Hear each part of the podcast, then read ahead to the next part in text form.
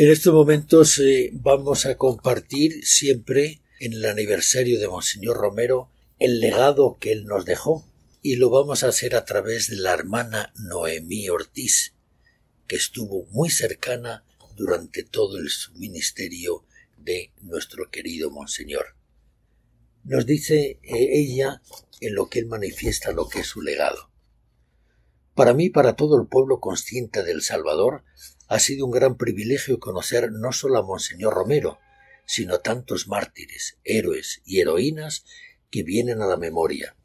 Con esto quiere decir que somos parte de un pueblo y de una iglesia privilegiada, en palabras de otro de nuestros mártires, Ignacio Yacuría, que decía con Monseñor Romero Dios pasó por El Salvador. Esa ha sido nuestra experiencia con Romero, sentir en su presencia la cercanía de Dios, del Dios de la vida, del Dios que va acompañando a su pueblo. Esta experiencia la voy a compartir en dos de las muchas facetas de nuestro San Romero de América, pastor y profeta. Monseñor Romero no comenzó su trabajo de cero, y antes de él Monseñor Luis Chávez y González había comenzado a estudiar y poner en práctica las conclusiones del Concilio Vaticano II y Medellín, con lo que la Iglesia comenzó a ser una Iglesia que trabajaba en la promoción de los campesinos, creando cooperativas y las escuelas radiofónicas. El pueblo ya no era un pueblo dormido, sino que era un pueblo que comenzaba a juntarse y a construir sus propias organizaciones, y por eso precisamente comenzaba a ser reprimido. Esta iglesia comprometida y ese pueblo organizado fueron los que despertaron en Monseñor Romero su vocación de pastor y profeta. Monseñor Romero, el pastor. Conocí a Monseñor Romero cuando era secretaria del padre Fabián Amaya, entonces vicario pastoral de la arquidiócesis de San Salvador, y así pude darme cuenta que el arzobispado no era una casa fría, sino un lugar de encuentro, casa del pueblo, y que un pastor no se hace por decreto, por nombramiento, sino como Monseñor Romero, escuchando, hablando, visitando, incluso los lugares más lejanos, y hay que tener presente que estábamos en un momento de mucho conflicto. Lo que no, lo, que no lo detenía, animaba y consolaba. Fue en esta cercanía que Monseñor descubrió los mecanismos sociales que hacían de los campesinos y obreros personas marginadas, mecanismos que nos exhortó a estudiar no como quien estudia sociología o economía, sino como cristianos para no ser cómplices de esa máquina que está haciendo cada vez más gente pobre, marginada e indigente. Ese contacto con el pueblo le llevó a decir con este pueblo no cuesta ser pastor, y a la coherencia entre la palabra y la vida, que fue por lo que entró en conflicto con los poderosos con la oligarquía y los poderes políticos y militares del Estado. Monseñor Romero, como profeta que anuncia y denuncia.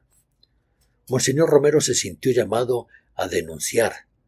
Predicación que no, se no denuncia el pecado no es predicación del Evangelio, eso dijo en 1978.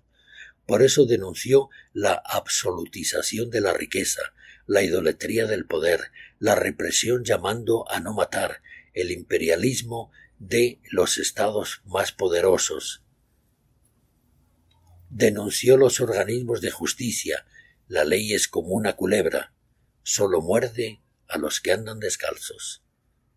La corrupción de los medios de comunicación social y la falsificación de la religión. Denunció la persecución de la Iglesia en Puebla, exponiendo a la luz pública el asesinato del padre Octavio Ortiz y los cuatro jóvenes en el despertar. También anunció, entre otras cosas muy importantes, que la represión en contra del pueblo que lucha por una liberación integral no es algo querido por Dios. Por eso proclamó con toda energía el ejército. Le suplico, le ruego, les ordeno, en nombre de Dios y de este sufrido pueblo, cese la represión palabras que al final firmaron su sentencia de muerte. En nuestras comunidades decimos que los mártires permanecen vivos en la medida en que nosotros no los hagamos morir, olvidando su testimonio. Por eso nuestro reto es conocer a Monseñor Romero, su pensamiento, sus humilías y sus acciones, para así pensar como Monseñor Romero, hablar no de él, sino como Monseñor Romero y actuar como Monseñor Romero. Romero en el hoy de nuestro pueblo. Pues agradecemos este testimonio de la hermana Noemí Ortiz, que nos recuerda con mucha pasión, con mucha fuerza y con mucho testimonio lo que fue la vida de nuestro querido Monseñor. Que nos ayude en nuestro caminar para que seamos también testigos de la vida de Jesús en cada una de nuestras familias, en nuestro medio y en nuestra iglesia. Muchas gracias y que el Señor los bendiga.